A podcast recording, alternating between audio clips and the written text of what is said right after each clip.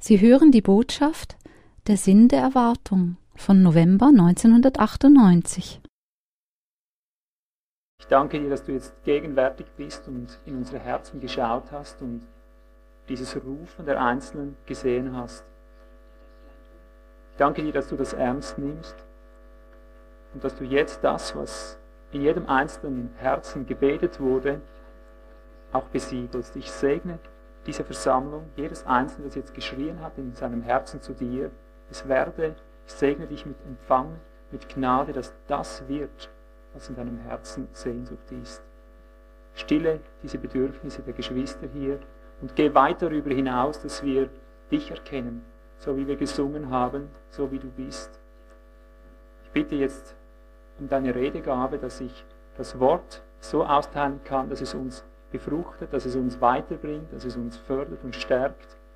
Gib auch Gnade, mit der immer wieder kurz bemessenen Zeit zurechtzukommen, dass deine Fülle im Wort drin ist, die uns weiterführt hinein in dich, in deine Gegenwart. Gib jetzt geöffnete Herzensohren und ein geöffnetes Herz, um zu verstehen. In Jesu Namen. Amen. Gut, wir legen los. Ich habe noch nicht gefragt, wie viel Zeit bleibt von der. Also bei uns ist das fünf, sechs Stunden, ist das gut? Also dürft mich ruhig stoppen, wenn es nicht mehr geht. Ich gebe mir natürlich eine Riesenmühe. Ich habe heute äh, gewünscht, gewünscht, ich wäre mit einer Stunde fertig. Äh, ist ein Problem. Wie gesagt, zu Hause, das ist, halt, äh, das ist ein Werdegang, wenn man da miteinander diese Übungen macht, wie wir sie machen, kommt es des Öfteren vor, dass wir sogar die 5-Stunden-Grenze mittlerweile übersteigen. Nicht, dass ich dann fünf Stunden lang predige, aber äh, zwei Stunden sicher davon. Aber ich, ich habe ein kurzes Wort für unsere Begriffe, ein Wort, das ich hoffe, dass es uns echt etwas bewegt im Herzen drin, eine Grundausrichtung bewirkt in uns. Und zwar lese ich vielleicht grundlegend mal die Texte aus Römer 15, dort die Verse 4 und 5 und Vers 13, das sollen die grundlegenden Texte sein, Römer 15, Verse 4 bis 5 und 13. Denn alles, sagt Paulus, was zuvor geschrieben ist, ist zu unserer Belehrung geschrieben, damit wir durch das Ausharren und durch die Ermunterung der Schriften Hoffnung haben. Der Gott des Ausharrens und der Ermunterung aber gebe euch, gleichgesinnt zu sein, untereinander Christus Jesus gemäß, damit ihr einmütig mit einem Munde den Gott und Vater unseres Herrn Jesus Christus verherrlicht. Dann der Vers 13. Der Gott der Hoffnung aber erfülle euch mit aller Freude und allem Frieden im Glauben, damit ihr überreich seid in der Hoffnung durch die Kraft des Heiligen Geistes. Mal bis hierher. Uns aufgefallen, wie gedrängt Paulus hier auf diesen wenigen Versen eine, einen Begriff in den Mittelpunkt drückt, der ihm da offenbar ganz wichtig ist, unter den Römern. Das fügt sich ja an Kapitel 14 an, da kommt so eine, eine gewisse Ohnmacht durch in diesem Kapitel 14, so ein Hin und Her, eine Unsicherheit, eine Schwächung. Er redet viel von Schwachheit vorher, viel von, von Niederziehendem eigentlich. Und plötzlich kommen in diesen wenigen Versen dreimal kommt derselbe Begriff. Er hat gesehen, welcher Begriff hier ganz zentral Mittelpunkt ist von diesen Texten. Wem ist etwas aufgefallen? Die Hoffnung, ja, richtig. Also er nennt hier Gott einmal, haben wir gesehen, Vers 4. Er sagt hier, dass wir durch das Ausharren, durch die Ermunterung der Schriften Hoffnung haben. Hoffnung einmal. Er nennt hier den Gott des Ausharrens, Vers 5, und nachher nennt er ihn in Vers 13 den Gott der Hoffnung. Also das gehört bei ihm ganz eng zusammen. Das sieht man immer wieder bei Paulus, dass Hoffnung und Erwartung und Ausharren, dass es ein, ein Kombipaket ist, gewissermaßen. Zuerst nennt er ihn Gott des Ausharrens, aber noch nennt er ihn Gott der Hoffnung. Der Gott der Hoffnung aber erfülle euch mit allem Frieden, mit aller Freude und allem Frieden im Glauben. Mit welchem Ziel? Damit ihr überreich seid in der Hoffnung durch die Kraft des Heiligen Geistes. Also er sagt nicht, dass du überreich seist in der Hoffnung, in deiner eigenen Kraft, sondern in der Kraft des Heiligen Geistes. Aber was ich zuerst einmal herausstellen möchte, ist, Paulus besteht hier darauf und sagt, unser Gott ist ein Gott der Hoffnung. Und wenn du mit dem Gott der Hoffnung und dem Gott des Ausharrens beharrlich bei dem Gott der Hoffnung bleibst, hat das zur, zur Frucht, als Frucht, dass du überreich wirst an Hoffnung. Jetzt muss ich aber dieses Wort Hoffnung erklären eingangs, damit wir nachher wissen, worauf ich überhaupt hinaus will mit der heutigen Verkündigung. In, Im Griechischen heißt dieses Wort Elpis und das meint eigentlich nicht Hoffnung in der Weise, wie wir das im Deutschen kennen. Das ist immer so ein Problem mit der deutschen Sprache. Da gäbe es fast bei jedem Satz gäbe es 100 Dinge zu sagen, was im Griechischen eigentlich noch gefüllter ist, wenn man das Griechische kennt. Ich liebe die griechische Sprache. Ich blättere am allerliebsten in, in diesen äh, Griechisch-Lexikas, um diese Fülle, diese Schätze zu entdecken, in, die in den einzelnen griechischen Begriffen überhaupt drin sind. Wenn also Paulus sagt, der Gott der Hoffnung, hier im Deutschen, sagt er im Griechischen der, eben der Gott, äh, da kommt das Wort Elpis vor, der Gott der Aussicht, der Gott der Erwartung. Mit anderen Worten, wenn er sagt, unser Gott ist ein Gott der Hoffnung, sagt er, unser Gott ist ein Gott der Erwartung. Der hat es mit Erwartung, er steht mit der Erwartung in einer gewissen tiefen Beziehung. Erwartung ist nicht Hoffnung im Sinn, äh, Hoffnung ist zu etwas Unbestimmtes. Hoffnung ist zu etwas, ja, man hofft, hätte gehofft, heute wäre diese Bank auch noch voll. Das ist so Hoffnung, jetzt ist er halt leer. Naja, so ist es halt mit der Hoffnung. Äh, man hofft eben und trifft es ein, trifft es ein, freut man sich, trifft es nicht ein, dann freut man sich eben nicht. Es war ja nur Hoffnung. Siehst du, und das genau sagt er hier nicht. Paulus sagt hier, wir haben einen Gott der Erwartung. Und Erwartung, Elpis, meint konkret, wenn du etwas erwartest, dann äh, ist das berechtigt. Der Erwartung geht in dem Zusammenhang, wie das Elpis im Griechischen vorkommt, der Erwartung geht ein, eine, ein Versprechen voraus. Eine Abmachung könnte man sagen, eine Aussicht. Eben, es bedeutet Aussicht. Gott hat etwas in Aussicht gestellt. Und weil er das in Aussicht gestellt hat, hast du nun eine berechtigte Hoffnung. Also du könntest das Wort Hoffnung hier berechtigte Hoffnung nennen. Dann stimmt mit dem, mit dem Inbegriff von LPs überein.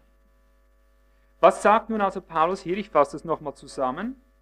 Er sagt alles, nochmals Vers 4, was in der Schrift, was irgend zuvor geschrieben wurde in den heiligen Schriften, ist zu unserer Belehrung geschrieben worden, worden mit dem Ziel, dass wir mittels des Ausharrens, mittels des Ausharrens und durch die Ermutigung, die ständig in der Schrift drin ist, Erwartung haben. Hast du Erwartung?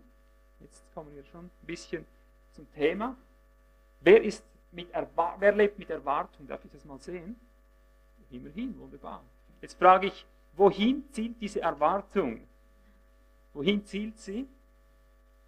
Ist sie, ich beginne mal bei Gästen, ist deine Erwartung auf Gästen ausgerichtet? Ist das, was gestern war, irgendwann wieder gut kommt oder so? Ist deine Erwartung in der Zukunft? Ja, schön. Meine auch. Und heute? Wer hat jetzt eine Erwartung für jetzt und heute? Ja. Ich frage jetzt nicht, wohin zielt diese Erwartung. Aber mir ist es wichtig, dass wir hier eingezielt werden in einer Erwartung. Denn es heißt, unser Gott ist ein Gott der Erwartung.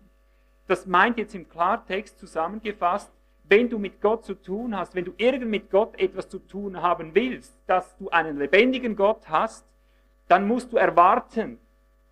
Gott funktioniert, sage ich es mal ein bisschen technisch, Gott funktioniert auf Erwartung hin. Natürlich, wir wissen es, Gott funktioniert auch so, auch wenn du nichts erwartest.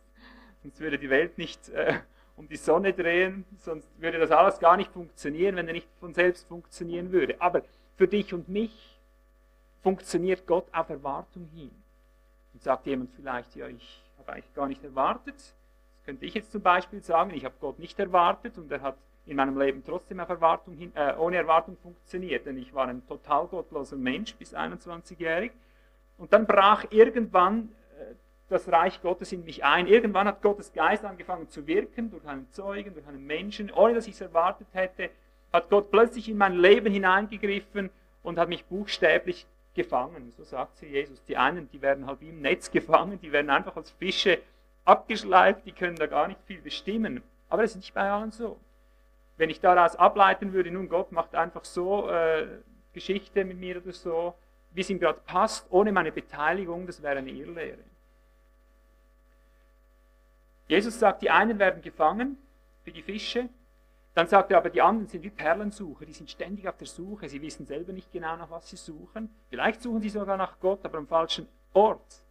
Und dann sagt er, wieder andere, die sind einfach bei der Arbeit, die gehen irgendwie voran und plötzlich stolpern sie über den Schatz. Bleibt der Pflug hängen und dann ist die Kiste da, die öffnen und haben den Schatz gefunden, die stolpern über Gott. Ja, es gibt da verschiedene Varianten. Aber ganz einerlei, wie wir mit Gott die erste Begegnung hatten, äh, das entscheidet noch nicht über die weiteren Begegnungen. Wesentlich ist, wenn Gott uns gefangen hat, auf welche Weise auch immer, wir sind mit ihm in Berührung gekommen, wir haben einen Gott der Erwartung und des Ausharrens. Sprich, wenn du willst, dass es in deinem Leben weitergeht, dass du Berührung hast mit Gott, dass etwas geschieht in deinem Leben, dass Gott sich in deinem Leben zeigt, dann hat das mit deiner Erwartung den allergrößten, äh, die allergrößte Gemeinschaft. Das hat am allermeisten mit deiner Erwartung zu tun. Und ich fasse das bisher Gesagte mal mit dem kurzen Merksatz zusammen, bei Gott geht ohne Erwartung nichts. Also hör das jetzt immer mit, mit äh, differenziertem Gehör. Wenn ich sage, geht nichts, dann ich weiß, es ist klar, da und dort gibt Gott wieder so einen Stups halt. Aber was soll's? Nach 20 Jahren wieder mal ein Stups, ist das schön. Wie oft habe ich mit alten Christen geredet, die, wenn sie dir was erzählen, ist es immer von, von zwei, drei Jahrzehnten vorher, ja damals, da hat Gott mal was gemacht in meinem Leben. Ich denke, oh, ich armer Mensch, du armer Mensch. Was ist heute? Was ist denn heute? Siehst du, und darum sind die allermeisten Christen, wenn du sagst, hast du eine Erwartung, sagen sie ja. Und dann sage ich, auf was? Sagen sie, auf den Himmel natürlich. Ist deine Erwartung groß? Ja, natürlich, die wird immer größer. Warum wird sie immer größer? Ich sage es jetzt mal in meinen Worten, wenn es so stinklangweilig ist da unten. Je langweiliger es hier unten wird im Christenleben, desto mehr beginnen sie sich zu sehnen. Na gut, immerhin. Preis sei Gott, dann empfangen sie das wenigstens, ja. Aber das ist nicht gemeint. Gott sagt, ich bin ein Gott der Erwartung und ohne Erwartung geht bei mir nichts. Mit anderen Worten, du sollst erwartend leben vor mir, jetzt, Stunde für Stunde für Stunde. Wenn du Gott nicht jetzt erwartest, im Heute, in gerade deiner Situation, wo du jetzt bist, hast du gar keinen lebendigen Glauben, gar keine lebendige Hoffnung. Du sagst nur, ich habe eine lebendige Hoffnung, aber das meint jetzt Hoffnung, erwarten jetzt, und zwar berechtigte Erwartungen. Siehst du, hoffen tun viele jetzt. Eben, so der leere Bank hier zum Beispiel. Aber erwarten knüpft immer an dem an, was Gott nun konkret auch versprochen hat. Hier sagst du, Herr, und darum erwarte ich das jetzt, in jedem Moment. Und da musst du die Schrift schon ein bisschen kennen, damit du weißt, was ist denn jetzt für jeden Moment in Aussicht gestellt. Ich fasse nochmals diesen Vers 13 auf, äh, Römer 15, dort Vers 13, dass uns nochmals die Dimension dieser Erwartung vor Augen gestellt wird. Paulus sagt, der Gott der Erwartung aber, ich lese jetzt gerade so, der Gott der Erwartung aber erfülle euch mit aller Freude und allem Frieden im Glauben das musst du kausal lesen, mittels des Glaubens, solange während du glaubst. Während du glaubst. Der Gott erfüllt dich mit aller Freude und allem Frieden, während, solange, während du glaubst. Warum? Damit du überreich seiest in der Erwartung durch die Kraft des Heiligen Geistes. Überreich. Vorher hat Gott keine Ruhe. Wenn du nur da sitzt und sagst, ja, ja, ab und zu erwarte ich auch mal was, dann sagt Gott, ich bin nicht ein Gott, so bin ich nicht. Ich bin nicht so. Äh, Israel hat immer so gelebt. Die haben nicht erwartet. Gott hat gesagt, öffne deinen Mund weit und ich will ihn füllen. Und dann, was kommt als nächstes? Oh, den sollst du in- und auswendig kennen. Das ist Psalm 81, 11. Öffne deinen Mund weit, sagt Gott zu Israel, und ich will ihn füllen. Das heißt, erwarte viel. Aber mein Volk hat nicht gewollt. Sie haben gar nichts gewollt von mir. Sie waren schon satt. Sie, sie haben gar nicht damit gerechnet, dass Gott überhaupt was tun will. Und darum waren sie immer grenzenlos überrascht, wenn es irgendwie schief ging in ihrem Leben. Diejenigen, die gestern hier waren, die haben gesehen, wie viel das schief läuft in einem, einem Christenleben. Das erwartet. Das hat alles nur mit Erwartung zu tun. Aber sie haben meine Wege nicht erkannt, sagt Gott zu Israel. Ich habe sie immer so geführt, dass sie eigentlich auf mich, mich erwarten sollten. Sie kamen ständig, ständig in die Klemme. Auf irgendeine Weise, das Ziel war damit, dass sie mich anrufen, erwarten sollten, dass ich jetzt helfe. Aber statt mich zu erwarten, haben sie geschrien, haben sie mir Vorwürfe gemacht, haben sie die Propheten bedroht, haben sie die Gesandten Gottes äh, gesteinigt und was weiß ich. Und Gott sagt, ihr habt meine Wege nicht erkannt. 40 Jahre habe ich Ekel empfunden vor diesem Volk in der Wüste. Dabei ging es um eine Erwartungsschule. Er hat gesagt zu Mose, ich werde mich dir nicht als so erkennen geben, wie ich es mit den anderen bisher tat. Als El Shaddai habe ich mich schon vorgestellt bei, bei Abraham. El Shaddai meint der Allgenugsame, die Mutterbrust heißt das im Hebräischen übertragen. Das heißt, der, der eigentlich dir alles ist, was irgend du brauchst. Er sagt aber dir, Mose, in der Wüste, dir will ich mich als Yahweh zu erkennen geben. Das hat totale Bedeutung. Wer irgend in den, in den Namen bewandert ist, in den biblischen Namen, der weiß, dass jeder Name eine, eine Schlüsselfunktion hat in der Schrift und dass Gott sich mit Namen vorgestellt hat, mit verschiedensten Hunderten von Namen. Nicht um damit zu sagen, ich habe irgendwie so einen Sammeltick, ich möchte, ich sammle Namen oder so, sondern um zu zeigen, so bin ich. Das ist die Geschichte, die ich jetzt mache mit dir. Und Mose hatte gesagt, dir offenbare ich mich als Yahweh. Das heißt, der Werdende. Das heißt, Yahweh bedeutet, der ist und der wird. Und noch tiefer, jemand hat es, also die, die hebräischen Sprachforscher, die da sehr tief äh, reinsehen, die haben das so herausgestellt, dass sie sagen, Yahweh, ich werde sein, welcher ich sein werde.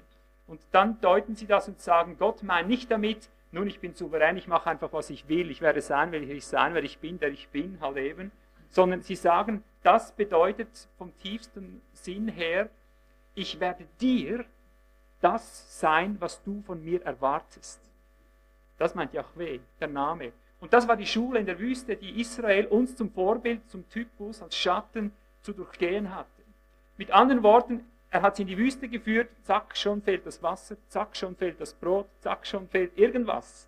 Ich werde dir das sein, was du von mir erwartest. Das war das Versprechen. Das war die berechtigte Hoffnung. Das war die Erwartung. Der Gott des Ausharrens und der Erwartung hat das gesprochen. Also das war die konkrete Anweisung.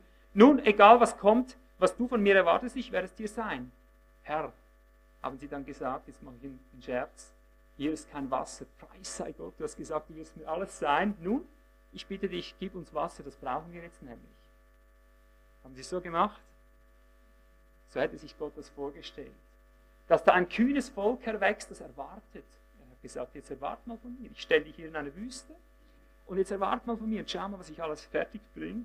Aber nicht einmal, nicht einmal findest du das, dass sie ganz kühn einfach so hinstanden. 40 Jahre lang habe ich Ekel empfunden, weil sie anstatt erwartet haben, diesen Namen Yahweh ausgekostet haben, immer nur gejammert, immer nur geklagt, immer nur zusammengebrochen.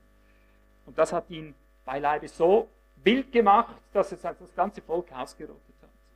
Man kann darüber diskutieren, ob Gott hier äh, zu hart ist, das muss man mit ihm besprechen. Auf jeden Fall die Bibel bezeugt, hat die ganze Generation weggerafft, die nicht erwarten wollte. Bei Gott, ich fasse es nochmals zusammen, eine Gesetzmäßigkeit seines Reiches, auch für uns jetzt und heute. Im Reiche Gottes, bei Gott gibt es nichts ohne Erwartung. Das geht so weit, dass Paulus sagt, 1. Korinther 9,9, der legt das Gesetz so aus, vielleicht ist dir das noch nie aufgefallen, wie konkret hier das Gesetz plötzlich ausgelegt wird, verallgemeinert wird, auch für uns Neutestamentler. Äh, er sagt dort von diesem seltsamen Gebot, du sollst dem Ochsen, der da drischt, 1. Korinther 9, Vers 9, du sollst dem Ochsen, der da drischt, das Maul nicht verbinden. Hat das noch irgendeinen Bezug zu uns Neutestamentler? Die meisten sagen heute nein, ich sage doch. Denn Paulus sagt, ja, ist Gott etwa um die Ochsen besorgt? Hat er für uns geschrieben, nicht für die Ochsen, oder? Natürlich. Was hat das mit uns zu tun? Oder spricht er nicht, dort Vers 10, 1. Korinther 9, spricht er nicht durchaus um unseretwillen? Natürlich. Denn es ist um unseretwillen geschrieben, sagt er, dass der Pflüger auf Hoffnung, Erwartung, LPs, auf Hoffnung, berechtigte Hoffnung pflügen und der Dreschende soll auf berechtigte Hoffnung hindreschen, dass er am Ertrag teilhat. Merken wir, was er hier sagt? Die Versuchung der Bauern damals war, dem, dem Ochsen so ein Maulkorb zu ziehen, aus lauter Angst, er frisst mir die Ware weg. Ich denke, der tiefere Gedanke hier ist, du sollst auf Hoffnung pflügen, er sagt, und auf Hoffnung hindreschen, dass du am Ertrag teil hast. Das war ihre Sorge. Nicht am Ertrag voll teil zu haben. Ich gebe doch genug, sagt der Herr. Ich gebe doch dem Sämann den Samen, um zu säen. Ich schaue doch, dass der Ertrag zusammenkommt. Hab doch nicht Angst, dass der Ochse dir alles wegfrisst. Ich denke, das ist der tiefste Gedanke. Das andere schwingt sicher vieles andere auch noch mit. Aber das ist typisch Mensch. Möglichst eben dem Tier das Maul verbinden aus Angst, der frisst mir was weg, dann habe ich zu wenig. Nein, sagt Gott, du sollst auf Erwartung hinflügen und dreschen. Du, du wirst am, Anteil, am Ertrag teilhaben, wenn du erwartest. Das ist seine Bedingung. Und so finden wir es dann in der ganzen Schrift. Das ist eine einzige, ein einziges Panorama, wenn man auf diese Weise mal liest, wie Gott Geschichte macht mit den Menschen, dann sieht man plötzlich diesen Zusammenhang, wie zum Beispiel Matthäus 9,29, geht es einfach so ein bisschen durch. Ich schlage nicht jede Schriftstelle auf, ich nenne die meisten Schriftstellen, einige schlage ich dann wieder auf. Dann sind die zwei Blinden vor Jesus und plötzlich hörst du mit anderen Ohren, wenn er sagt, euch geschehe nach eurem Glauben. Aha, das wäre also sonst nicht geschehen. Nein, wäre sonst nicht geschehen. Euch geschehe nach eurem Glauben. Die haben erwartet, die hatten berechtigte Erwartung, weil offenbart wurde, dass jetzt der Heiland da ist, dass jetzt eine Gnadenstunde da ist, wo du nicht diskutieren musst. So wie beim Teich Bethesda, da musste man nicht diskutieren, wer hat jetzt eine Berechtigung, wenn sich das Wasser bewegt, als erster da reinzuspringen. Jetzt war berechtigte Erwartung, weil Gott gesagt hat, sobald ich das Wasser bewege, durch den Engel, so kennen wir die Geschichte, der Erste, der sich reinwirft, egal wie alt, egal woher, egal warum, wie er krank wurde, spielt alles jetzt keine Rolle. Gnade. Bethesda heißt Gnade. Einfach hineinwerfen, der Erste, der, der schafft, ist geheilt. Also nicht diskutieren, erwarten, bereitstehen und zack rein, wenn das Wasser sich bewegt. Die blutflüssige Frau weiß wie viele Jahre, Blutfluss, Erwartung, die sieht ihn kommen, die weiß Gnadenstunde, für sie ist der Teich Bethesda lebendig geworden. Da bewegt er sich, sie sieht seine Quaste, zack, packt sie, ist geheilt. Frau, dein, was hat er gesagt? Dein Glaube hat dich gerettet. Ja, war das nicht dein Glaube, Herr Jesus? Nein, deiner. So funktioniert das. Du hast erwartet, ich habe gesagt, jetzt ist Gnade, Jetzt wird nicht diskutiert, warum und wieso und weshalb. Jetzt ist, hat Gott gesagt Gnade. Und darum heißt es zu jener Zeit, er hat einfach alle pauschal, einfach, wer gekommen ist, hat einfach bekommen, ohne Diskussion. Ganz etwas Wunderbares. Du liest dort nie einmal, dass Gott äh, noch Bedingungen gestellt hat. Da wurde einfach ausgeschenkt. Einfach geschenkt, geschenkt, geschenkt. Wunderbar. Aber die Erwartung ist Glaube, Fortsetzung ist Glaube, wenn du erwartest, dass Gott etwas wirkt in deinem Leben, brauchst du eben Glaube. Das ist nicht eine tote Erwartung. Darum sagt Paulus, nun bleibt aber Glaube, das kommt bei ihm zuerst, Erwartung und Liebe. Das sind die drei, von denen er sagt, dass das bleibt ganz stark im Vordergrund. Glaube. Es gibt Leute, die erwarten, aber nicht glaubend. Und das ist mir hier wichtig. Glauben, nach Hebräer 11, Vers 1, er sagt dort die Definition, die schlagen wir vielleicht kurz auf.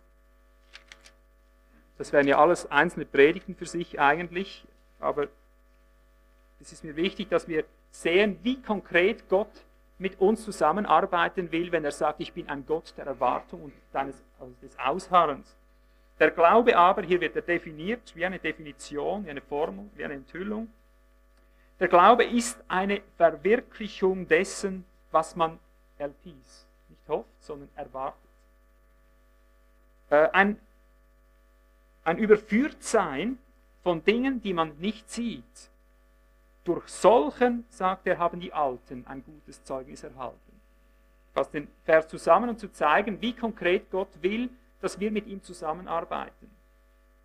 Der Glaube ist die Verwirklichung dessen, eine Verwirklichung dessen, was man erwartet. Ich sage jetzt hier ganz bewusst nicht, der Glaube ist nicht eine Verwirklichung von Dingen, die du hoffst. Genauso machen es heute viele Bewegungen, die hoffen irgendwelche Dinge, sie wünschen sich irgendwelche Dinge, aus eigener Hoffnung heraus würde ich mal sagen, und dann wird daraufhin geglaubt, dann wird nach irgendwas gegriffen. Das funktioniert bei Gott nicht.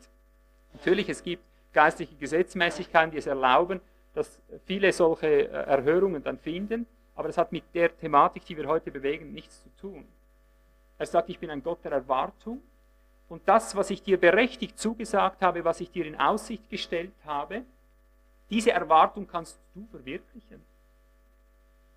Du verwirklichst sie, indem du eben das Wirklichkeit sein lässt, was Gott dir schon verheißen hat. Es für dich gelten lässt.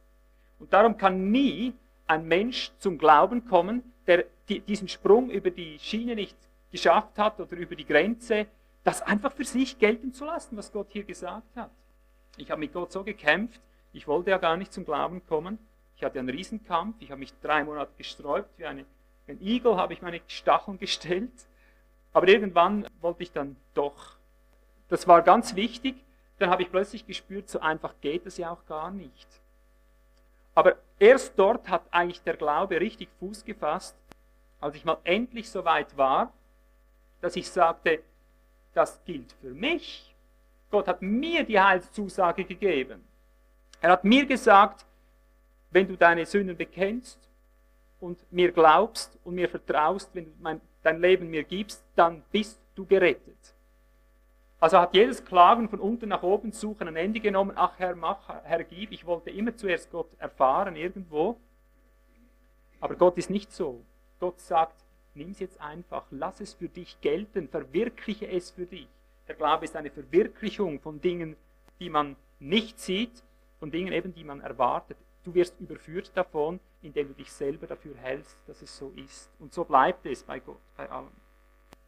Gut, also wir haben gesehen, ohne äh, Glauben kann bei Gott nichts gehen. Darum heißt es dann in Hebräer 11, Vers 6, ohne Glauben aber ist es unmöglich, ihm wohl zu gefallen. Hebräer 11, 6, denn wer Gott naht, muss glauben, dass er ist oder existiert und denen, die ihn suchen, ein Belohner sein wird. Also wir müssen ihn suchen, sagt er. Und das sagt er beileibe nicht nur den Ungläubigen. Das machen wir manchmal eben falsch, dass wir denken, nun, ich habe ja gesucht, ich habe gefunden, damit hat sich's. Aber wenn, wenn ein Gott der Erwartung ist, dann meint das, dass unser ganzes Leben, jeder Schritt, den wir gehen, mit Erwartung gekoppelt sein muss mit glaubensvoller Erwartung, das heißt mit einem Glauben, der das im Herzen bereits verwirklicht, sich in diese Wirklichkeit hineinstellt, auf das es werde. So wie er gesagt hat, glaubt, dass ihr empfangen habt und so wird es euch werden. Und hier hat uns Gott eine große Aufgabe gegeben mit, mit diesem beständigen Erwarten. Und da müssen wir achten, dass wir das nicht versäumen, dass wir nicht Gottes Lauf unterbrechen, den Lauf, den er eigentlich mit uns vorhätte wenn ich jetzt Markus 6,5 an das denke, was wird da Erstaunliches doch berichtet? Man denkt, Jesus äh, kann immer alles zu aller Zeit, er macht immer so, wie er gerade will. Und hier findest du plötzlich eine fast ein bisschen befremdende Stelle. Da sagt er, Markus 6, Vers 4b, ein Prophet ist nicht ohne Ehre außer in seiner Vaterstadt und unter seinen Verwandten und in seinem Haus. Und dann wird bemerkt, er konnte, griechisch wieder vermochte, er konnte gar nicht, er vermochte dort nicht ein einziges Wunderwerk zu tun, außer dass er wenigen Schwachen die Hände auflegte und sie heilte. Und er wunderte sich über ihren Unglauben. Und er zog durch die Dörfer ringsum und lehrte. Sehen wir plötzlich ein ohnmächtiger Herr Jesus. Er vermochte, er konnte hier nichts tun. Er verwunderte sich über ihren Unglauben. Er spürte, da ist gar keine Erwartung, da ist gar, gar keine Offenheit, da floss nichts aus. Also ohne Glauben ist es unmöglich, sagt Gott, in diese Berührung zu kommen, wie du sie brauchst. Jetzt 2. Könige 13, Vers 15 ist ein Dokument eines Menschen, der das buchstäblich vordemonstriert, wie Erwartung im täglichen Ablauf drin, im, im Alltag drin, was das für eine Konsequenz haben kann. 2. Könige 13, ich, ich denke, ich erzähle das mehr frei so.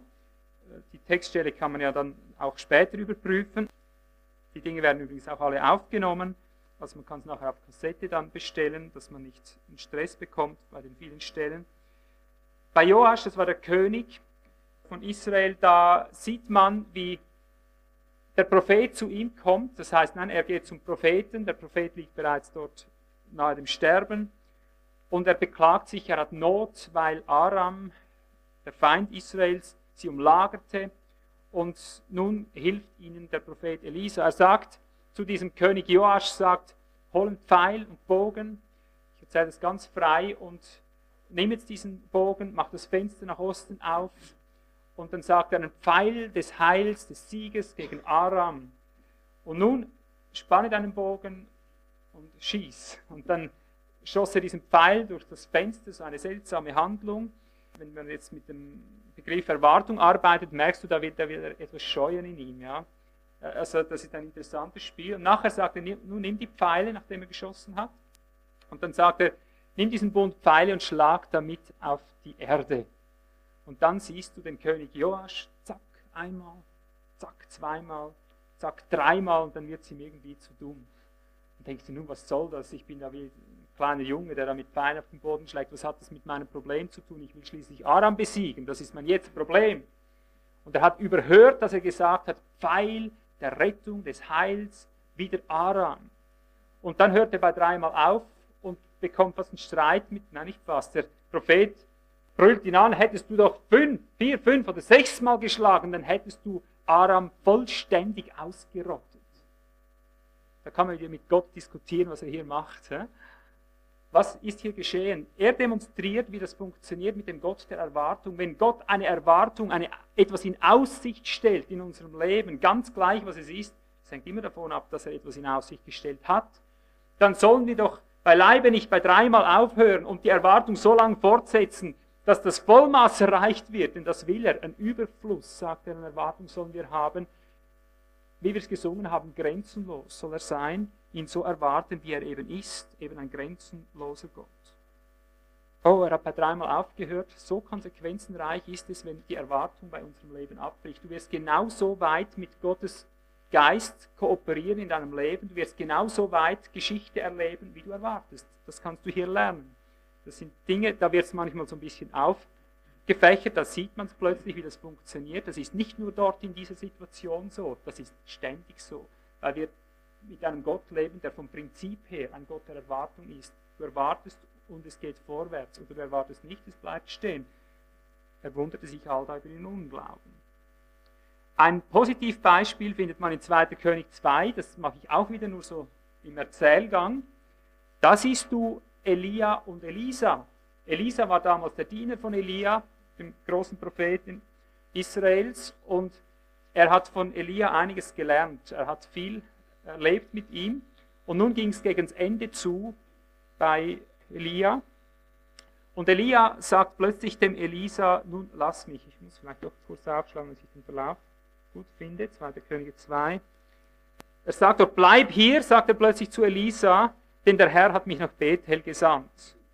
Und dann siehst du, wie Elisa reagiert. Er sagt, so wahr der Herr lebt und deine Seele lebt, wenn ich dich verlasse.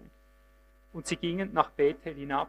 Also der Prophet Elisa, der packt ihn, geht mit nach Bethel hinab und dann wird diese Situation dreimal wiederholt die sich. Das ist auch ein ganz wichtiges Kapitel in der Schrift, das uns viel lehrt in die heutige Thematik. Sie kommen nach Bethel herab, er lässt sich gewissermaßen nicht abschütteln. Und dann kommen dort die Prophetensöhne von Bethel und sagen, hey Elisa, hast du gemerkt, heute nimmt der Herr den Elia weg. Er sagt, natürlich, seid still, ich habe das auch gemerkt, ich bin ja auch ein Prophet. Ja. Und schon kommt der, der Elisa wieder, Vers 4, bleib doch hier, sagt er zu Elia, äh, umgekehrt, Verzeihung, Elia sagt es zu Elisa, bleib doch hier, denn der Herr hat mich nach Jericho gesandt. Oh, so wahr der Herr lebt und deine Seele lebt, ich lasse mich nicht abschütteln, ich bleibe bei dir. Und so nimmt er ihn mit nach Jericho. Und in Jericho kommen wieder die Prophetensöhne und sagen, hast du gemerkt, heute wird er weggenommen? Natürlich, seid still, ich weiß es auch. Und dann ein drittes Mal, bleib doch hier, Vers 6, denn der Herr hat mich an den Jordan gesandt. Er sagte, so wahr der Herr lebt und deine Seele lebt, wenn ich dich verlasse, ich bleibe dir auf den Fersen. Jetzt kommen die 50 Prophetensöhne auch noch von, von, äh, vom Jordan daher, stehen von ferne und sagen, hast du gesehen, der wird heute weggenommen. Seid still, ich weiß es. Und der bleibt ihm voll am Rockzit. Was hat das eigentlich für eine Bedeutung? Hast du schon mal überlegt? Ganz schlicht. Es haben alle gemerkt, dass Elia hier am Ende seines Dienstes stand. Aber keiner hat erwartet, dass irgendwo die, Übergabe sein muss, dass irgendwo sein Dienst weitergehen muss. Hast du schon gemerkt, dass der Dienst Gottes immer weitergeht? Ein Mose ging nicht einfach aus der Welt. Ein Mose musste zuerst den, den Josua einsetzen. Und so wurde das immer von einer Generation zur anderen, wurde Gott, ich sage es jetzt mal ein bisschen kitschig, vererbt irgendwo auf die anderen. Das sind Dinge, die nur Menschen wissen, die mit Erwartung leben. Hast du Erwartung? Weißt du, wo dein An deine Anschlussstelle ist? Wo du sein musst, wenn der nicht mehr ist? Ich sage jetzt mal typologisch, es gibt immer wieder solche Anschlussstellen. Da gibt Gott, da gibt Gott, da teilt er aus. Wer mich kennt, der weiß, ich scheue hier nicht das Eigenleben, nicht die Eigendynamik, nicht irgendwas. Ich kann natürlich nicht 17 Schutzpredigten auf einmal predigen, das merkt man vielleicht später noch. Ich gehe nicht darauf aus, dass wir habsüchtig irgendwas erbeuten aus Gott. Es geht mir um etwas viel Wesentlicheres, aber dazu komme ich zum Schluss. Elisa hat ganz genau gewusst, wie das bei, bei Gott funktioniert. Er wusste genau, dieser Elia, der wird seinen Mantel zurücklassen und der muss nachher von einem anderen getragen werden. Und er hat genau gewusst, der Mantel, den nehme ich. Der hat das erwartet. Und er hat es nur auf den Mantel abgesehen, nur auf die Fortsetzung. Und dann tatsächlich kurz bevor Elia auffuhr, die anderen waren nur neugierig, was jetzt geschieht, sagt Elia zu ihm, nun bitte was von mir, bevor ich gehe. Und dann sagt er, doppelten Geist.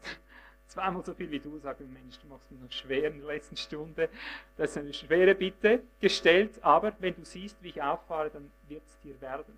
Und tatsächlich, er bekommt den Mantel, er bekommt die Linie Elias, er, er, er erbt sie und hat nachher, wenn du siehst, doppelt so viele Auswirkungen. Der Geist Gottes hat sich auf seinem Leben multipliziert, weil er erwartet hat. Ich behaupte es einfach, ist es. Ich behaupte, da hätte jeder andere kommen können, wer derjenige mit der größten Erwartung hat es bekommen, so war die Menschen damals mit der, im Teich Bethesda einfach zuerst sein mussten. So ist Gott, das kann er sich leisten.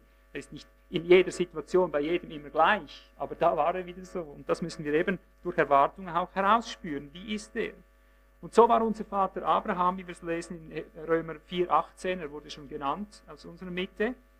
Er hat gegen jede Hoffnung, da setzt sich jetzt mal das deutsche Wort Hoffnung ein, er hat gegen jede Hoffnung auf Erwartung hin geglaubt. So war Abraham. Das war unser Glaubensvater. Und das zeigt uns, dass samenmäßig wir sind genauso angelegt wie er, wir werden genauso geführt wie er. Abraham wurde einen Weg geführt, da gab es äußerlich keinen Grund für eine positive Erwartung. Er hatte nur ein ganz kleines Fünkchen, ein ganz kleines Senfkörnchen Glaube bekommen, weil Gott ihm gesagt hat, ich werde dir einen Nachkommen geben. Du hast vorher gesagt, Glaube ist doch auch etwas, ein Geschenk Gottes. Hier sieht man, wie das entsteht. Erwartung hat es mit einer Aussicht zu tun. Sobald Gott uns etwas in Aussicht stellt, wächst Glaube daraus, sein Glaube in uns. Dann ist es nicht unser Glaube, dann ist es nur unser Mitfließen mit dem, was Gott gesagt hat. Und das wird seinen Glauben in uns gebären, das wird seinen Glauben in uns stark machen, wenn wir in dem drin bleiben, was er gesagt hat. Bleibet in mir und so bleibe ich in euch und so werdet ihr viel Frucht bringen. So kommt es zum Durchbruch. Es ist also nicht mein Glaube gefragt, sondern nur mein, mein Dranbleiben an dem, was er mir gesagt hat. Das Wirklichkeit sein lassen. Nicht die Bibel immer so lesen, ach, wenn das so wäre, sondern hineinstellen, sie so lesen, es ist so, wie er es gesagt hat. Also Abraham hat gegen jeden, jede Hoffnung auf Erwartung hin geglaubt und geharrt. Eben der Gott des Ausharren. Das, das gehört zusammen, wie es unser Bruder gesagt hat. Man kann nicht einfach zack, zack bei Gott machen. Erwartung meint nicht kurz abrahmen, Instant Food, so in dem Stil. Es bedeutet dranbleiben wie ein Abraham. Der ist sein ganzes Leben dran geblieben. Aber weil er dran geblieben ist, hat Gott mit ihm Geschichte gemacht und er hat erhalten das, was Gott gesagt hat. Frage ist, haben wir Erwartung? Wel welchen Inhaltes ist unsere Erwartung? Bleiben wir dran, bis wir haben. Wir sollten nie aufhören, bis wir das haben, was Gott in Aussicht gestellt hat. Unbedingt. Ich habe eine ganz wunderbare äh, Geschichte, ein, ein Beispiel, ein Musterbeispiel mal entdeckt von einem Mann, der, der weltberühmt geworden ist, oder besser gesagt, seine Firma ist weltberühmt geworden, ich wüsste nicht mal seinen Namen, seinen persönlichen. Der hat eigentlich so ein, wie ein Dokument hinterlassen der Welt, was Ausharren bedeutet. Das hat jetzt nichts mit Glauben zu tun, das hat mit British Petroleum zu tun, mit BP. Kennt ihr das? Die BP, Tankstellen überall. Wer, wer kennt alles die Geschichte? Einige kennen sie aus meinen Büchern wahrscheinlich. Das ist eine hochinteressante Geschichte, wie British Petroleum zustande gekommen ist. Da war ein Mann, weiß nicht mehr, war in Urlaub, ich könnte genaue Geschichte nicht mehr so genau wiedergeben, irgendwo in meinen Büchern steht sie. Das war ein Mann, ich denke, er war da im Urlaub, der war irgendwo in einer Wüstengegend, kam er bei, bei Ureinwohnern da irgendwo vorbei und sieht, wie die eine so eine schwarze Lache am Boden hatten. Und dann gingen die hin, seit Jahrhunderten waren die Menschen dort dabei, mit ihren Ölkannen zu kommen und haben dort Öl abgefüllt. Da war Öl auf der Oberfläche, eine schwarze Lache, eine Erdöllache, lag da seit Jahrhunderten, waren die gewohnt, ihre rußigen Lampen da abzufüllen und die mit nach Hause zu nehmen und so bedürftig sich irgendwo mit dem Öl zu wärmen oder ein bisschen schummriges Licht zu zeugen. Und der Mann sieht das und, und kombiniert und denkt, mein, das, das, das muss eine Ölquelle sein. Öl kommt doch nicht einfach von irgendwo her. Und dann hat sich der Mann aufgemacht, er hat sich sofort organisiert, hat sich dieses Stück Land äh, unter den Nagel gerissen, hat erwartet, ich werde hier Öl finden. Und dann hat er sein ganzes Kapital eingesetzt, um dort Öl zu bohren, hat sich die Ölbohrrechte erworben. Das kann man ja, wenn, wenn das noch nicht bekannt ist, kannst du das für ein paar Dollar vielleicht, aber das Bohren kostet dann auch Geld. Und dann ist, ist ihm sehr bald Geld ausgegangen, er hat Geld entliehen, hat Geld aufgenommen und hat gebohrt und gebohrt und nichts gefunden. Und dann ging die Geschichte weiter. Er kam so an seine Grenzen, dass er sah, er ist ein ruinierter Mann. Und dann hat, hat jeder ihm abgeraten, hör auf, du wirst nie was finden, hör auf, du, du machst dich kaputt, du ruinierst dich. Und er konnte nicht ablassen. Er hatte so eine Erwartung, dass er da Öl findet, weil er diese Lache gesehen hat. Das war so das Senfkorn, könntest du vergleichen, so die, äh, der, der kleine Funke hat den einfach angefacht. Der hat einen reichen Kompagnon gefunden, ein wirklich reicher Mann. Der hat sein ganzes Vermögen mit eingepackt. Und das ging so weit runter, die lebten bereits im Vollbewusstsein, wir sind ruinierte Menschen, weil sie haben es nicht gefunden. Und so ging das über lange Zeit hinweg und als jede letzte Hoffnung entschwunden war, ich weiß nicht, war es vielleicht das letzte Bohrloch, dann hat es gespritzt. Und dann, äh, ich habe das mal in einer Dokumentation gesehen, in einer äh, Lehrdokumentation über die BP, dann hast du gesehen, wie es dann ent sich entwickelt hat. Dann hast du gesehen, wie der erste Bohrturm dort stand und wie das erste Fass gefüllt wurde. Und dann hast du gesehen, wie eine Reihe Fässer entstanden. Und dann hast du gesehen, wie Pipelines gelegt wurden. Und so wurde damals der größte Ölkonzern der Welt, das wurden Multimilliardären, weil sie da dran geblieben sind und nicht aufgehört haben, bis sie es hatten.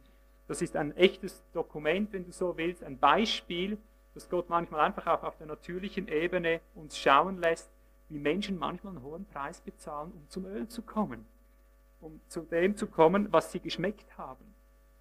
Gut, der Mann hätte vielleicht versagen können, vielleicht hätte der ruiniert werden können, aber wenn wir bei Gott eine Öllache finden, irgendwo, wenn er uns irgendwo eine Aussicht stellt, da machst du nicht den zweiten. Jetzt schlage ich Kolosser 1, 23 auf, jetzt möchte ich ein bisschen noch einen Hauch Praxis da noch hineinbringen. Denn die Frage stellt sich ja letztlich, woraufhin erwarten wir? Woraufhin zielt das Ganze ab? Kolosser 1, Vers 23 gibt uns hier eine wichtige Antwort. Hier kannst du dich schon mal im Herzen still fragen, was eigentlich habe ich mit dem Vers zu tun? Da sagt Paulus, ich lese vielleicht, es, sind immer so lange Sätze, bei ihm weiß ich nie so recht, wo ich einsteigen soll. na, ich lese vielleicht schon ab Vers 21, und euch, die ihr einst entfremdet und Feinde wart nach der Gesinnung in den bösen Werken, hat er aber nun versöhnt in dem Leib seines Fleisches durch den Tod. Warum? Um euch heilig und tadellos und unsträflich vor sich hinzustellen. Sofern, das ist die Bedingung, sofern ihr im Glauben gegründet und fest bleibt und euch nicht abbringen lasst von der Hoffnung, von der Erwartung des Evangeliums, das ihr gehört habt, das in der ganzen Schöpfung unter dem Himmel gepredigt worden ist, dessen Diener ich, Paulus, geworden bin. Kurze Zusammenfassung nochmal, um das herauszustellen, was mir hier wichtig ist, mit einer Frage. Er sagt, er ist für dich gestorben, um dich nachher heilig, tadellos und unsträflich darzustellen. Hörst du hier was? Heilig, tadellos, unsträflich. Hast du diese Erwartung? Hast du die Erwartung, dass du heilig, tadellos und unsträflich sein wirst, wenn er kommt? Ich sagte, ich habe es mit Hunderten von Christen zu tun, immer wieder. Und ich kann dir aus tausendfacher Erfahrung sagen, die Christen haben diese Erwartung. Nur als kleinstes Beispiel hier vom Text her, leben nicht mit der Erwartung. Die leben vielmehr mit der Erwartung, dass sie als, als elende Kreaturen eben irgendwann in Staub gelegt werden und dann später, dann haben sie Erwartung, dass dann was Großes da äh, geschehen wird später. Sie rechnen gar nicht damit, dass sie heilig, untadelig, unsträflich, ich, ich sage es mal mit anderen Worten, dass sie mal von der Macht der Sünde, die sie ständig beeinflusst und dämpft, irgendwie mal frei würden. Sie denken, ja, wenn ich mal gestorben bin, dann habe ich dann mal die Oberhand. Sie rechnen gar nicht damit, dass es ein unsträfliches Dasein gibt, dass du mal ganz gelöst wirst von all den Ketten der Sucht, der Lust, der Begierde, der ganzen Nöte, die dich ständig bedrängen. Sie haben keine Erwartung. Sie finden sie nicht. Sie, ich weiß nicht, wie Sie die Bibel lesen. Wenn ich das lese, sage ich, Mensch, Herr, du hast mir hier was in Aussicht gestellt. Da bleibe ich fortan drin. Wie er sagt, insofern ihr im Glauben fest gewurzelt bleibt. Hier ist der Faktor des Ausharrens drin. Wenn ich fest dran bleibe in einer Sache, die er so klar zusagt wie diese, dann werde ich unsträflich, wie er es hier sagt, heilig, tadellos, unsträflich vor ihn hingestellt sein. Und zwar nicht nur fiktiv, theoretisch, juristisch gerechtfertigt, zwar in Praxis ein, ein Lump im Wandel und juristisch doch sauber da. Nicht dieser Trick, dieser Faul-Christentrick, den gibt es nicht bei Gott. Ja. Dieses allein stellvertretende, das gar nicht darauf ankommt, dass in der Praxis sich auch was geändert hat. Oh nein, sonst können wir huren und saufen und, und äh, Ehe brechen und einfach schön fest am Glauben halten, wäre alles okay. Er sagt, so wie du, wie du empfangen hast, so sollst du auch werden. Aber hier nur so ein, ein kleiner Streifschuss, so muss man die Bibel lesen. Er hat es fest so gesagt, wenn ich es erwarte und im Glauben dranbleibe, dann wird das so, da gibt es keine Diskussion. Aber jetzt kommt er in eine Tiefe hinein dort, in Vers 27 bis 29. Ich lese wieder ab Vers 26, weil es mit im Satz ist, Kolosser 1. Nein, ich muss sogar 25b anfangen. Paulus sagt so, ich bin der Diener der Gemeinde geworden für die Verwaltung Gottes, die mir im Blick auf euch gegeben ist, um das Wort Gottes zu vollenden. Er hat einen Auftrag, er sagt, das, was er vollenden soll, es ist das Geheimnis, das von den Weltzeiten und von den Geschlechtern her verborgen war, jetzt aber seinen Heiligen geoffenbart worden ist. Achte, er hat es den Heiligen geoffenbart, nicht der Welt, nicht den Ungläubigen. Ihnen, den Heiligen, wollte Gott kundtun, was der Reichtum der Herrlichkeit dieses Geheimnisses in den Nationen oder unter den Nationen sei. Und das ist Christus in euch, die Erwartung der Herrlichkeit. Und jetzt geht er weiter und sagt, ihn verkündigen wir, indem wir jeden Menschen ermahnen und jeden Menschen in aller Weisheit lehren. Warum eigentlich? Um jeden Menschen vollkommen in Christus darzustellen, wozu ich mich auch bemühe und kämpfend ringe gemäß seiner Wirksamkeit, die in mir wirkt in Kraft. Ein Riesentext äh, für Menschen, die diesen Text noch nie gelesen oder gehört haben, eine Überforderung. Ich versuche es wieder, die wesentlichen Punkte zusammenzufassen. Uns, den Heiligen, hat Gott kundgetan, was eigentlich uns in Aussicht gestellt wird. Die Aussicht, die Erwartung, nicht der Welt, uns, den Heiligen, sagt er, hat er gesagt, es gibt ein Geheimnis mitten unter euch, das ist hier zugänglich und dieses Geheimnis ist vor den Nationen verborgen, das sieht die Welt nicht, ihr könnt es aber sehen. Und er sagt, dieses Geheimnis, das uns Gott gegeben hat, ein großes Geheimnis, das ist Christus in dir. Christus in dir, die Erwartung der Herrlichkeit. Siehst du, und damit können heute nicht viel Christen etwas anfangen. Sie lesen das immer irgendwie mystisch oder im Sinn von äh, einfach nicht praktisch. Egal wie, einfach nicht wirklich so, dass es so ist. Christus in euch, die Hoffnung der Herrlichkeit. Dann denken Sie manchmal so vielleicht, ja, ich glaube an Jesus, das bedeutet Christus in mir, ich habe ihn irgendwie so im Herzen. Ja.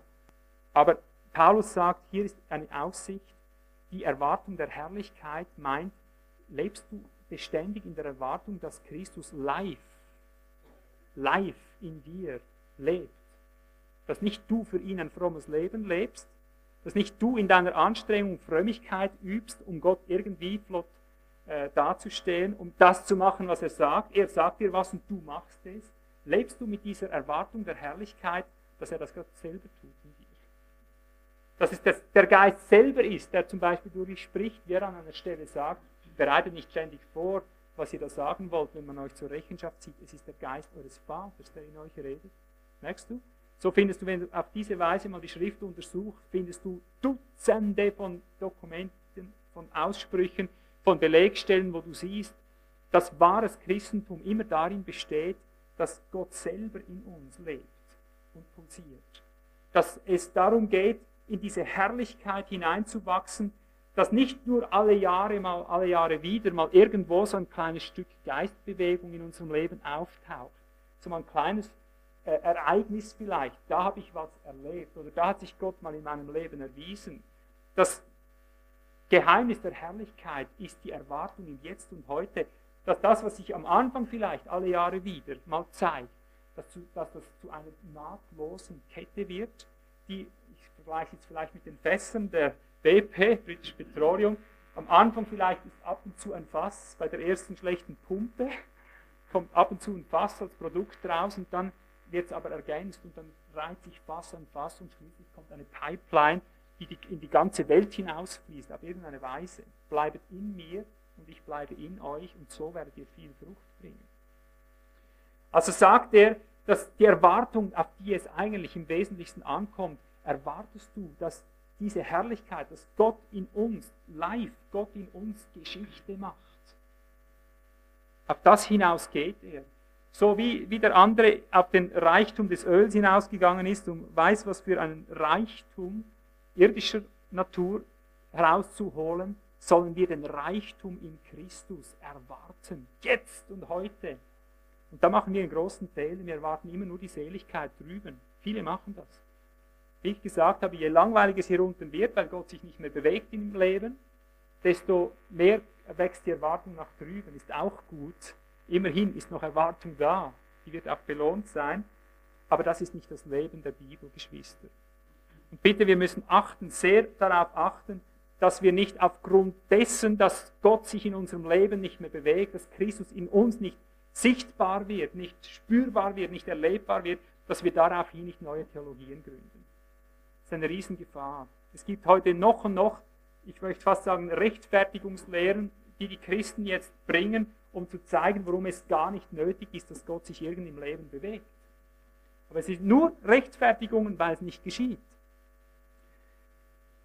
Paulus aber betet Epheser 1, das ist ein apostolisches Gebet. Ich habe übrigens ein ganzes Buch hier über apostolische Gebete. Das sind alles Gebete von Paulus. Die habe ich hier mal als Gebete neu übersetzt aus dem Griechischen, um die Tiefe der Fülle des Griechischen zu zeigen, hat ein griechischer Schlüssel drin. Und dazu das Buch Apostolisch Beten beschäftigt sich mit den Dimensionen, die der Apostel Paulus in seinen Gebeten unablässig verwendet. Dann siehst du mal, in welch unwahrscheinlicher Weise er die natürlichen Bereiche des Menschen übersteigt mit dem, was er da eigentlich die ganze Zeit betet. Wir haben dieses Buch, legen wir euch sehr ins Herz, das zu studieren und zu praktizieren. Nur nebenbei, weil das hat so eine Tiefe drin, so einen wesentlichen Charakter, dass es un unbeschreiblich ist, wie wichtig das ist. Ich kann jetzt nicht viel darüber lernen, ich nehme nur den Vers 18 aus Epheser 1 raus und zeige hier, wie Paulus darum ringt, dass wir in dieser Erwartung der Herrlichkeit, der Christus in uns, dass dieser Durchbruch der Erwartung, dass wir sehen, wer er eigentlich ist in uns und was er eigentlich will in uns. Und da sagt er also, er erleuchte die Augen eures Herzens, damit ihr wisst, was die Hoffnung, die Erwartung seiner Berufung, was der Reichtum der Herrlichkeit seines Erbes in den Heiligen und was der, die überschwängliche Größe seiner Kraft in uns oder hinein in uns, den Glaubenden ist, nach der Wirksamkeit der Macht seiner Stärke. Oh, da könnte ich Stunden drüber predigen. Er sagt, oh, ich will, dass ihr die Augen geöffnet bekommt, dass ihr mal merkt, was da für ein Erbe da ist, was eigentlich in euch schlummert, wie das freigesetzt werden muss, welche Herrlichkeit, welche Dimensionen, welche Kräfte da an uns wirken, an uns, in uns, durch uns. Und nachher beschreibt er diese Kraft. Es ist dieselbe Kraft, die ihn aus den Toten auferweckt hat. Es ist dieselbe Kraft, die ihn mit Macht in den Himmel versetzt hat. Und es ist dieselbe Kraft, die ihn hoch über jede Macht und jede Gewalt, über jeden Namen, über jede Herrschaft gesetzt hat.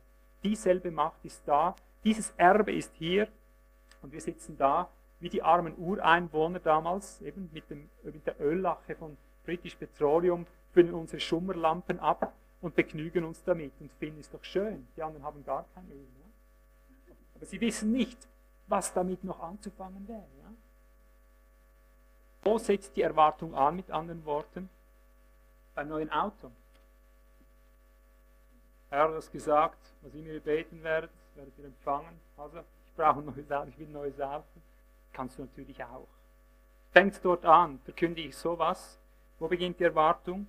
Wohlstand, mehr Wohlstand, mehr Erfolg beim Partner, einen guten Partner her. Irgendwelche Ideale, wo setzt die Erwartung an, Geschwister? Irgendwelche Ziele, eigene Ziele, vielleicht Verschonung, schon zu sein in dieser letzten Zeit so. Das alles Dinge, die irgendwo einen Reiz in sich tragen. Aber ich betone ganz bewusst, hier setzt bei mir die Erwartung nicht an. Wenn wir den vollen Segen aus diesem Wort ziehen wollen, dass wir einen Gott der Erwartung und des Ausharrens haben, dann denke ich, muss es an einer anderen Stelle beginnen. Ich habe nichts dagegen, wenn, wenn, wenn man sowas braucht, irgendwelcher Art, wenn, ich sag mal, wenn du ein Auto wirklich brauchst und jetzt fehlen dir die Mittel und du merkst aber, du brauchst das, habe ich nichts dagegen, wenn man so betet und da auch für materielle Dinge so sich einsetzt. Aber dafür, äh, wie soll ich sagen, das ist nebst meinem Interessenbereich, auch nebst dem Interessenbereich meiner Verkündigung, darauf habe ich es nicht abgesehen. Ich erfahre in meinem Leben, das hat man vielleicht gestern etwas gesehen in dieser Tonbildschau in der höheren Gewalt, da, habe ich, äh, da sieht man ganz deutlich, wenn du um eines bekümmert bist, hast du das andere alles gar nicht nötig. Natürlich, es kommen Bedürfnisse. Aber wenn ich zusammenzähle, wie viel Zeit ich verwandt habe, für materielle Dinge zu beten, kannst du es in den Fingerhut stecken. Ich, ich mache nichts anderes, als in der Erwartung zu sein, in der Schiene zu laufen, um die es eigentlich geht. Und daraus, wenn ich in der Schiene laufe, geschieht alles andere von selbst. Hat Jesus nicht so gesagt? Trachtet zuerst nach was heißt es? Also nicht nach dem Auto. Trachtet zuerst nach dem Reich Gottes. Und das griechische Wort für Reich Gottes meint immer die Herrschaft, die königliche Herrschaft Gottes. Trachte immer zuerst, dass Gottes Herrschaft sein Reich, seine Herrschaft funktioniert, zu seinem Recht kommt und dann wird dir alles andere, was du irgend selber dich drum kümmern könntest, wird dir einfach so zufallen. Siehst du, und da kommt schon gewaltig was in Bewegung, wenn du mit dem Gott des Ausharrens und der Erwartung in Erwartung lebst. In welcher Erwartung? Ich rede die Anwendung der Botschaft heute, die Erwartung seiner Herrschaft in mir. Wie sieht die aus? Ich erwarte als höchstes Erwartungsgut, dass er in mir sein Leben lebt, so wie es ihm passt. Schlagen wir mal Apostelgeschichte 14 auf, um das ein bisschen ins Bild zu kriegen. Ist sie vielleicht nie aufgefallen, aber das ist eine wirklich herrliche Stelle und davon gibt es etwa zehn um das ins Bild zu kriegen, wie das jetzt im, im, praktischen Alltag aussieht. Weil wenn ich sage, die Herrschaft Gottes in mir erwarten, das klingt für viele so ein bisschen wie, äh, soll ich sagen, Essig ab Natron.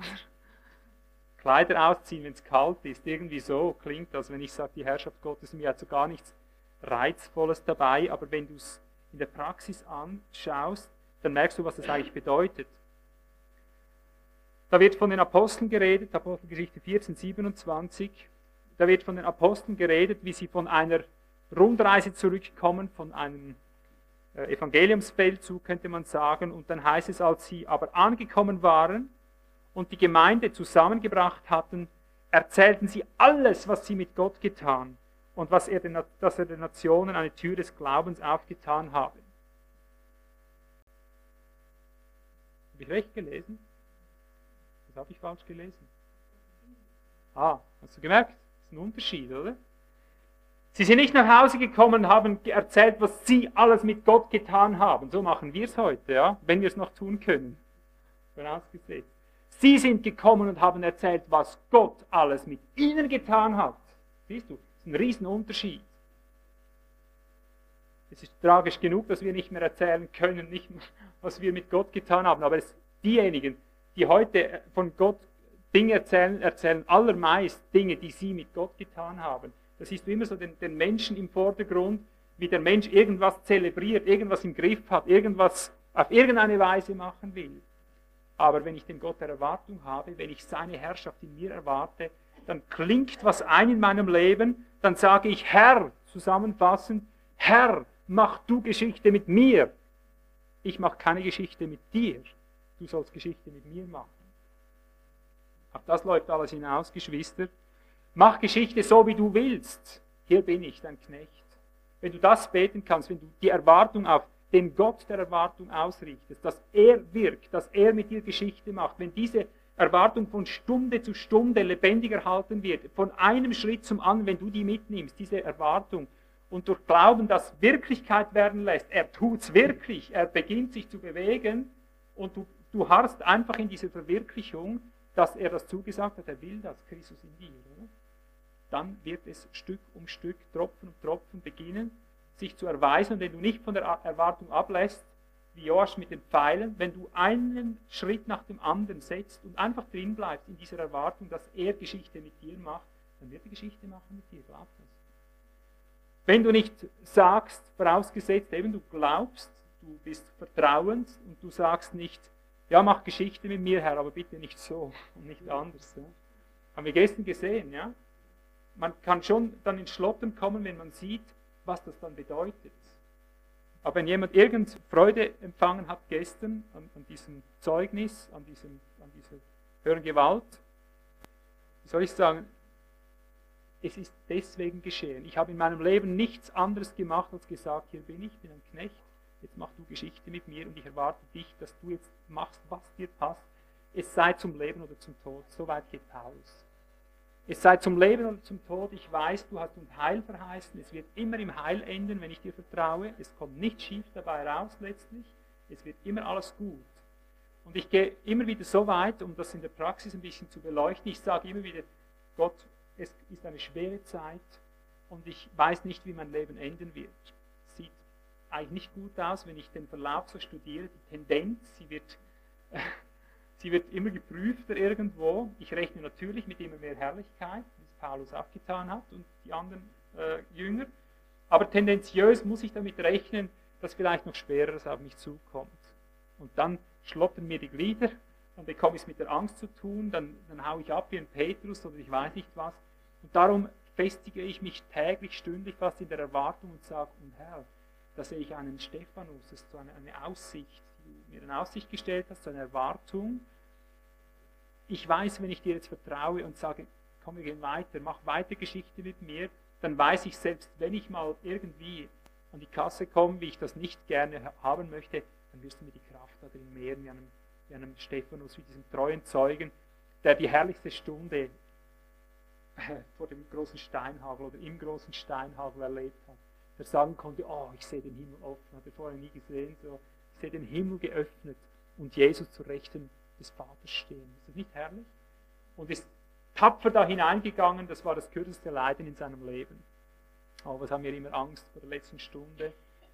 Dabei ist alles andere viel schlimmer. Es ist kein Leiden so kurz wie das unter dem Schafott. Zack, fertig. Du kommst gar nicht dazu, über das Leiden nachzudenken. So kurz ist es. Und dann bist du dort, wo du sein wolltest. Das ist das Wunderbare. Siehst du, aber diese Linie, die macht es aus. Sie, schau mal noch kurz Kapitel 15, dort Vers 5. Es wiederholt sich ständig dieser Ausspruch. Sie berichteten alles, was Gott mit ihnen getan hatte. Vers 5, was Gott mit ihnen getan hat. Vers 12, Apostelgeschichte 15. Wieder dasselbe. Sie erzählten, wie viele Zeichen und Wunder Gott unter den Nationen durch sie getan hat. Es ist nie umgekehrt.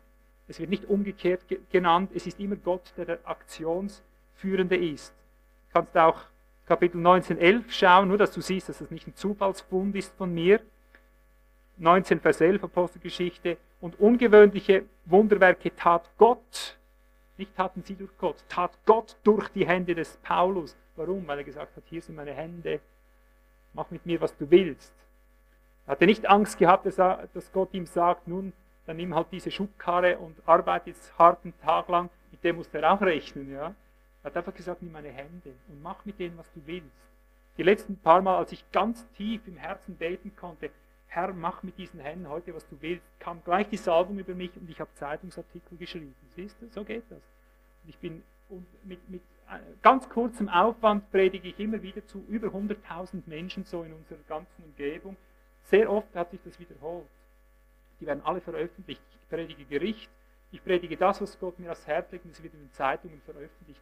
Gratis und franco. Ein anderer, bis er 100.000 Leute erreicht hat, arbeitet dafür viel, macht viel Spendenaufruf, hat einen riesen Aufwand und sicher nicht unbedingt mehr Ertrag, als ich es dann habe. Verstehst du? Hier nimm meine Hände. Mir hat er aber jahrelang gesagt, nun in die Schubkarre. Jetzt geht es da lang, jetzt geht es da lang. Ich habe jahrelang Wege äh, mit, mit, oder mit meinen Füßen Wege gegangen, die ich nicht wollte vom Fleisch her. Aber ich habe immer wieder gesagt, und du nimmst meine Hände, und heute nimmst du sie, und meine Füße, meinen Kopf, du nimmst alles von mir, meinen Mund und alles. Und so, wenn er sieht, dass du im Leib bist, wirklich Leib bist und ständig lebendig erwartest, beginnt sich das zu begeben, dass Gott mit dir die Geschichte macht, wie er durch dich, durch dich leben will. Aber das bedarf Ausharrendes, drinbleiben, dranbleiben. Und immer nur diese eine, äh, dieser Fixpunkt, seine Herrschaft in dir. Auf das kommt es an, auf nichts anderes. Noch die letzte Stelle hier in dieser Reihe 2119. Und nachher komme ich sehr schnell zum Schluss. Jetzt wirklich. 2119. Und er begrüßte als er sie begrüßt hatte, erzählte er eines nach dem anderen, was Gott unter den Nationen durch seinen Dienst getan hatte. Wir haben gestern gehört, dass ich, also dass wir diese Drogenrehabilitation begonnen haben. Wisst ihr, wie das zum ersten Mal war? Wie, wie eigentlich die Drogenarbeit im Ursprung schon war? Die war nämlich schon ein paar Jahre vorher. Es war genau die Stunde, als ich Gott begann mein Leben kompromisslos auszuliefern. Ich war damals, vielleicht 21 Uhr am Abend, war ich auf einer Wiese am Beten und habe Gott einfach gesagt, mach mit mir, was du willst. Ich war ständig gespannt, wie sein Geist in mir arbeiten und wirken würde. Und so kam es dazu, dass Gott plötzlich in meiner Hingabe, ich wusste nicht, was er mit mir tut, plötzlich mir durch ein prophetisches Wort, brauche ich hier nicht zu erklären, das ist einfach, da, da weißt du, da Gott gerät, da brauchst du mit niemandem zu diskutieren, uns hat man gelehrt, das gibt es gar nicht mehr. Ich habe äh, in dem Sinn äh, einfach mich kindlich Gott ergeben und wusste, er führt mich irgendwie oder macht irgendwas. Ich wusste mit jeder Sicherheit, Gott hat zu mir gesagt, jetzt kannst du mich proben, jetzt kannst du mal sehen, wie groß ich bin. Du kannst jetzt machen, was du willst. Ich werde dir diese Nacht eine Seele schenken, wenn du nur vertrauend in mir bleibst. Das war eine feste Zusage, eine feste Aussicht, die Gott mir gegeben hat, eine lebendige Erwartung. Und das war, ich war damals ganz jung, ich war vielleicht zwei Jahre Christ, ich weiß nicht mehr, zwei, maximal drei Jahre war ich Christ, das habe ich noch nie erlebt, sowas. Ich wusste es einfach, es ist so, gibt keine Diskussion. Die einzige Spielregel war, du bleibst vertrauend. Du gibst mir die Ehre, aber du kannst jetzt versuchen, mir aus der Masche zu, zu rennen. Glaub mir jetzt das, was ich sage? Es ist so. Ich habe mit Gott gespielt wie ein kleines Kind und er mit mir. Ich habe gesagt, ich hau dir ab, erwischt mich nicht du bringst es nicht zustande. Die, die, die prophetischen, der prophetische Eindruck war so stark, ich habe gesagt, ich erwische dich. Und er hat gesagt, ich erwische dich. Du wirst sehen, wie groß ich bin, nur damit du siehst, wie ich, wie ich dich auch führen kann, wenn, wenn du in mir lebst. Und dann habe ich ein Spiel gemacht, ich bin einfach mitten in der Nacht losgelaufen, irgendeine Richtung, und habe einfach gesagt, ich weiß, du hast, äh, du hast es gesagt, aber ich, äh, ich laufe jetzt so, dass du, dass du nicht dazu kommst. Dann habe ich mir einfach Wege gewählt, wie ich wollte. Ich bin mal hingestanden, habe mich mal umgedreht, mal hingesetzt. Und dann bin ich mal gerannt und dann über den Zaun und da und dorthin und so hin. Ein, zwei Stunden. Die Verdichtung war immer zu da. Ich werde gewinnen, sagt der Herr. Du wirst diese Nacht einfach so, weil ich es gesagt habe, wirst du jemanden zum Herrn führen.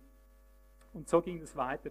So gegen Mitternacht, vielleicht war es schon um halb eins rum, äh, war ich schon ein bisschen auch erschöpft. Dann wollten erste Zweifel aufkommen, ob ich das Spiel gewonnen habe oder nicht. Aber ich spürte immer noch, der Geist ist immer noch da, er sagt das einfach. Und so habe ich noch die letzten Flanken geschlagen, wie so ein Hase, um Gott aus der Masche zu kommen. Und als ich da schon ein bisschen erschöpft eine Straße durchging, dunkle Straße, geht, als ich so zu laufen komme, 20 Meter von mir eine Tür auf, bei einem Haus, geht das Licht an, eine Person huscht die äh, Treppe runter und genau als ich dort auf der Höhe war, treffe ich mit der Person zusammen. So ganz im schummrigen Licht erkenne ich, dass ich die Person kenne, die ich schon gesehen habe. Und dann sage ich, ja, bist du es so und so? Und dann schaut die Person und sagt, ja, bist du es, Ivo? Ja, ich bin es, ja. Äh, was machst du, wo kommst du her? Und dann habe ich schon geahnt, jetzt hat mich Gott in der Falle, ja. Ich frage, wie geht's dir, was machst du? Oh, ich bin in tiefer Not, sagt die Person. Ich bin in Drogen gefallen, ich bin grausam dran, ich konnte es dann sehen. Das ganze, ganze Gesicht war voller Narben, tiefe Erker, alles übersät. Drogen, bis zum Geht nicht mehr. Fast Endstadium, mir geht es ganz dreckig. Früher ganz ein blumiger Mensch. Und dann höre ich mir diese leidige Geschichte an, ich sehe, da ist eigentlich da ist ein kaputtes Leben. Nicht mal 20 Jahre, ein total kaputtes Leben. Und dann kommt halt die gezwungene Frage, und was machst du? Und dann wusste ich, jetzt hat mich Gott in der Tasche. Ja. Und jetzt muss ich erzählen, was ich mache. Ich erzählte von meiner Bekehrung, wie ich gottlos gelebt habe. Also diese Episode bekam der Mensch noch mit in meinem alten Leben, weil wir uns da kannten. Ich erzähle diese Geschichte, wie Gott mich gefangen hat, wie er mit mir Geschichte macht, wie er mich zur Bekehrung geführt hat, wie ich mein Leben total erneuert habe, wie ich Sündenvergebung bekommen habe, wie ich jetzt nichts mehr anderes will, als Gott zur Verfügung stellen. Und während ich so erzähle, spüre ich, wie der Geist einfach kommt und diese Person nimmt. Und es geht keine halbe Stunde, knie ich da zusammen am Boden und bete damit das Gebet des Sünders und weiß, Herr, das gewonnen. Äh, ich konnte dir nicht aus der Masche, du hast es gesagt, du hast es getan, wir waren total beschämt. Und nach der Bekehrung, gewissermaßen als erster Schub in diese Richtung der Erwartungsermutigung, habe ich der Person gesagt, weißt du, was ich heute für eine Übung durchmache. Ich wollte Gott davor in dem Sinn, habe ihr die Geschichte erzählt und dann war, war die Sache perfekt. Also der Ausgang war dann so, es gab eine Befreiung aus dieser Droge und so weiter. Gott hat hier wirklich mächtig gewirkt. Das hat ein wunderbares Zeugnis in meinem Leben hinterlassen von dem, was Gott eben vermag, wenn ich ihm nur erwartend vertraue. Und das wünsche ich uns allen. Mit diesen Hinweisen aus Apostelgeschichte Kapitel 1 bis 13 lesen wir jetzt nicht, das sage ich nur noch frei. Ich möchte das mehr fragen. Rechnen wir noch mit Gott? Rechnen wir noch? Erwarten wir noch, dass sein Heiliger Geist heute ein und derselbe ist? Dass er genau Dinge tut, wie es ihm gefällt. Vielleicht jahrelang ganz in eine andere Richtung, aber sicher immer mehr so, dass es auch zu seiner Verherrlichung ausschlägt, da das sein erklärtes Ziel ist ist mir schon aufgefallen, nur um das mal zu erwähnen, dass allein in den ersten 13 Kapiteln, ich lese die gerade so in der laufenden Stille, darum weiß ich das, allein in den ersten 13 Kapiteln der Apostelgeschichte liest du 40 Mal und der Heilige Geist und der Heilige Geist und der Heilige Geist. 40 Mal allein in den ersten 13 Kapiteln. Allein in den ersten zwölf Kapiteln liest du 13 Mal, da erschien ein Engel, da kam ein Engel, da kam ein Engel. Interessiert dich, Schwester, wir haben gestern davon geredet. 17 Mal in zwölf Kapiteln. Siehst du, die, die Geschwister früher, die wussten nichts anderes, als Jesus ist in den Himmel aufgefahren. Wir wissen gar nicht, wie es weitergeht. Aber sie waren voller Erwartung, weil er gesagt hat, ich werde jetzt wirken durch meinen Heiligen Geist. Also die haben nie Geschichte gemacht mit Gott wie wir heute, weil kein Heiliger Geist sich mehr bewegt und dann irgendwas managen und organisieren oder was. Die standen einfach hilflos da. So machen wir es auch zu Hause. Sind total ohnmächtig. Und wenn wir nicht erkennen, was Gott mit uns tut, sind wir echt vorbei. So können wir heute die größten Dinge vollbringen. Morgen sitzen wir da wie kleine Kinder und wissen nicht mehr, wie es weitergeht. bis der Geist sich wieder bewegt, bis wir wieder erkennen, wo der Geist lang geht. Und so ergibt sich eine immer enger werdende Kette, immer, immer interessantere Bewegungen. Gott braucht uns so, wie er uns eben brauchen kann, wie wir verfügbar sind. Aber damit möchte ich rechnen, Geschwister, dass der Geist in uns lebt. Der Geist Jesu Christi ist im Heiligen Geist in uns gekommen und will in uns wohnen und will Geschichte machen mit uns. Und hier bin ich nun am Ende, ans Ende gekommen dieser Verkündigung. Bitte, dass das niemand anders anwendet, dieses Wort der Erwartung, dass es nicht in Eigenbedarf eingesteckt wird, dass wir hier nicht selber versuchen, Geschichte mit Gott zu machen. Das war die eine zentrierte Aussage, die ich weitergeben wollte. Lasst uns erwarten, dass er mit uns Geschichte macht, wie er will, sei zum Leben oder zum Tod, wenn nur sein Name dadurch verherrlicht wird. Herr Vater, so gebe ich dir die ganze Versammlung zurück und danke dir, dass du uns diese Stunden gegeben hast, der Gemeinschaft. Ich vertraue darauf, dass du selber dieses Werk in uns tust, ganz so wie es dir gefällt, dass du das angefangen auch vollendest. Jetzt stehen wir auf und uns sehen. Der Herr Yahweh segnet dich und behütet dich. Er lässt dir sein Angesicht leuchten in seiner Fülle und begnadigt dich. Er erhebt sein Angesicht in seiner Fülle auf dich, auf dich zu und auf dich und legt dir Frieden. In Jesu Namen. Amen.